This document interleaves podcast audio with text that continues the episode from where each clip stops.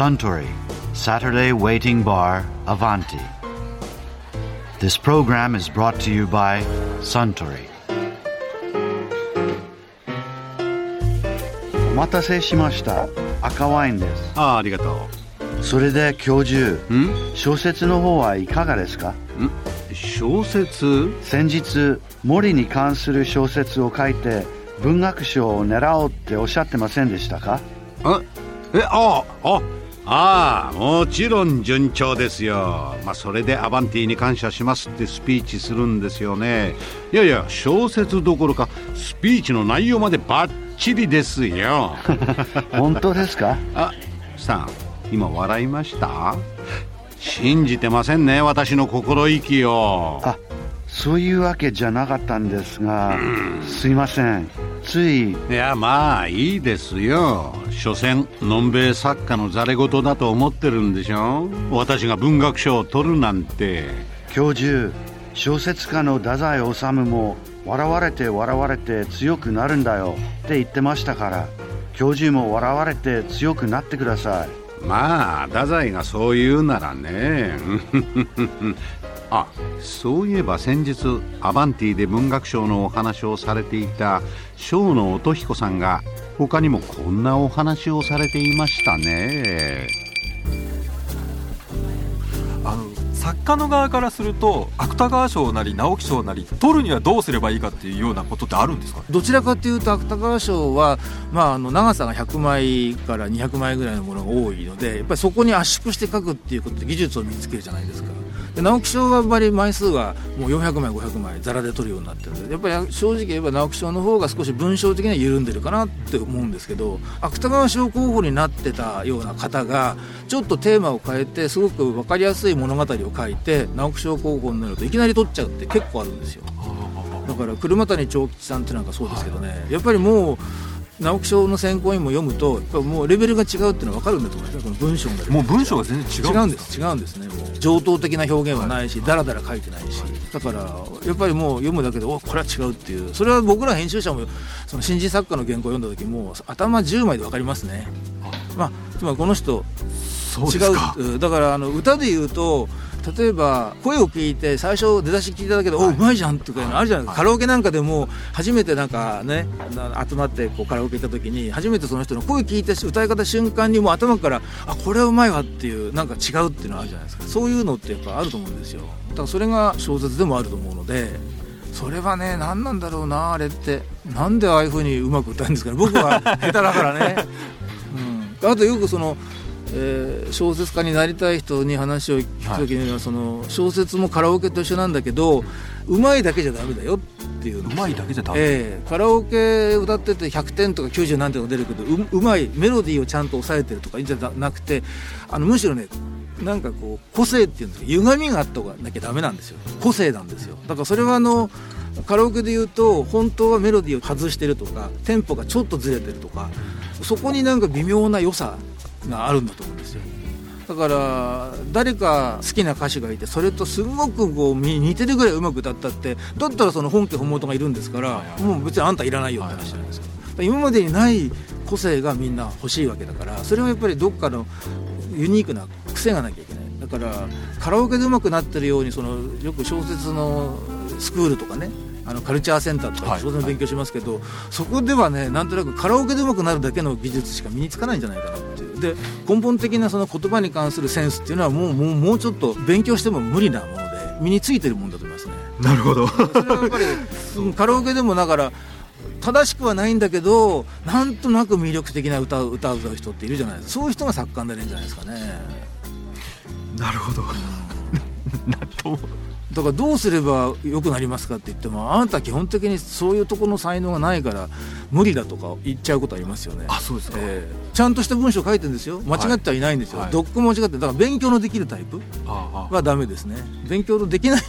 できないけどやっぱり文章を書かせるとうまいっていう。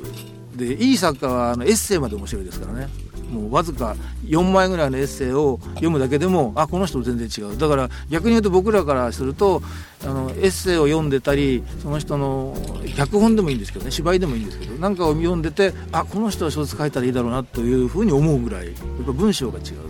それはその編集者なり選考委員の間でもその共通のなんでしょう認識みたいなものがあると僕は思いますね。でだから作家の選考委員とか作家の方と話してるとなんかやっぱ文章の筋がいいよねとかっていう話をするときにまだ新人ですからそんなに世評はねないんだけどその、まあ、特に芥川賞直木の候補作になって。で物語はダメなんですよ。例えばストーリーがちょっと腰砕けになってるとかこの辺をちゃんと書いてないからダメだよねとか言って結局受賞はしないんだけど終わった後かなんかに雑談してる時でもなんかあの人結構なんか文章なんか良くないですかねってそうだね筋がいいよねって。だから君らちゃんといろいろ教えてあげたらいい作家になると思うよねっていうのと話は面白いんだけど文章下手だよねっていうのもあるしそれはだからそうしてるとあそうなんだっていうのはこう通じ合うことがあってなんかあ分かるもんなんだなやっぱりと。でよくあのなんであれが取らないんですかとかってその、はいはい、終わった後に聞くそれからなんであれが候補にならないんだって言われたりするんですけど僕らその芥川賞も直木賞も正しい選考をしてるつもりは一切ありませんって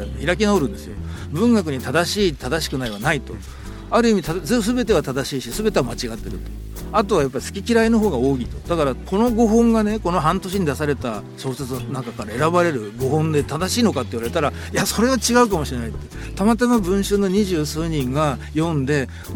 偏って選んだものなんですと。申し訳ないけどその偏って選んだ工作を選考委員がまた偏った見方をしてたまたまその選考委員のうち過半数が面白いねって言ったものが受賞してるんであってこれがその半年にあるの正しい代表作っていうのは違いますと。文学にそういう正しい代表とか一番ってのはないですっていう。偶然これがみんないいねって言ったっていうだけの話じゃないかっていう。だからあの違う選考委員になれば当然違うものが受賞するわけですよね。でそれがやっぱり小説の世界でで僕なんか思うのはあの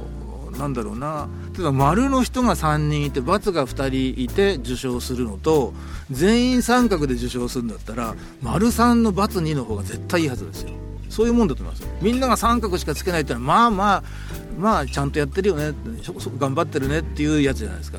で丸三の×にっていうのは丸三の人たちはこれはいいと思うよって言ってるわけですよ。少なくとも5人のうち3人がすごい感動したとか言ってるわけですから。やっぱそれの方が歴史に残る作品だろうしいいもんだと思うんですよね。その辺もねなんか一般的にはなんか正しい選考をしてるかのように思うしみんなが賛成するものがいいんだと思うけど、ね、みんなが賛成するものはダメだと思いますよ。文学に関してはやっぱりこんなもの俺認めねえっていうね俺全然面白くないっていう人がいる一方でもう本当に感動したっていう人がいるものの方が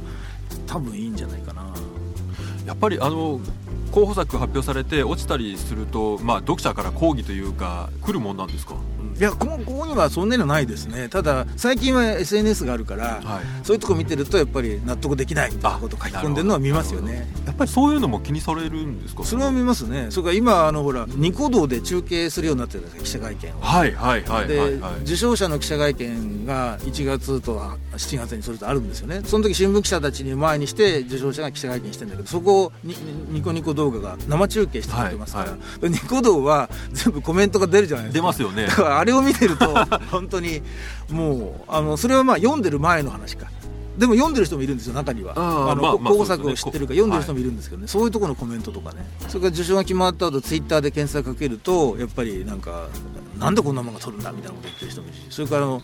大森さんと豊崎さんはそれこそあのやってるじゃないですか、はい、あの、はい、ブログでね、はい、であれを読んでると大森さんと豊崎さんがこう激怒してる場合もありますよね。だけど意外とその彼らが推してるのが取っちゃったりすると、はい、ちょちょっとな戸惑ってますよね。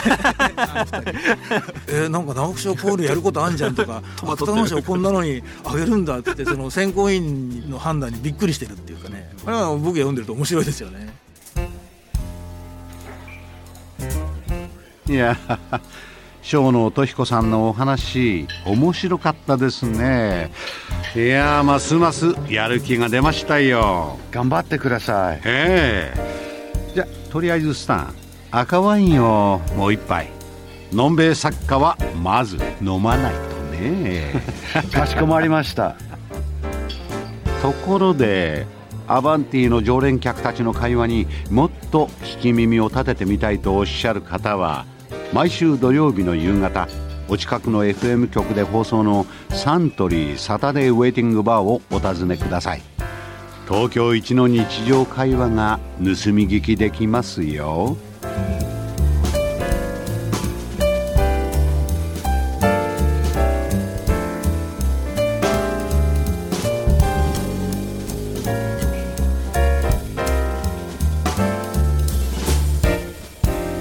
Suntory, Saturday Waiting Bar, Avanti.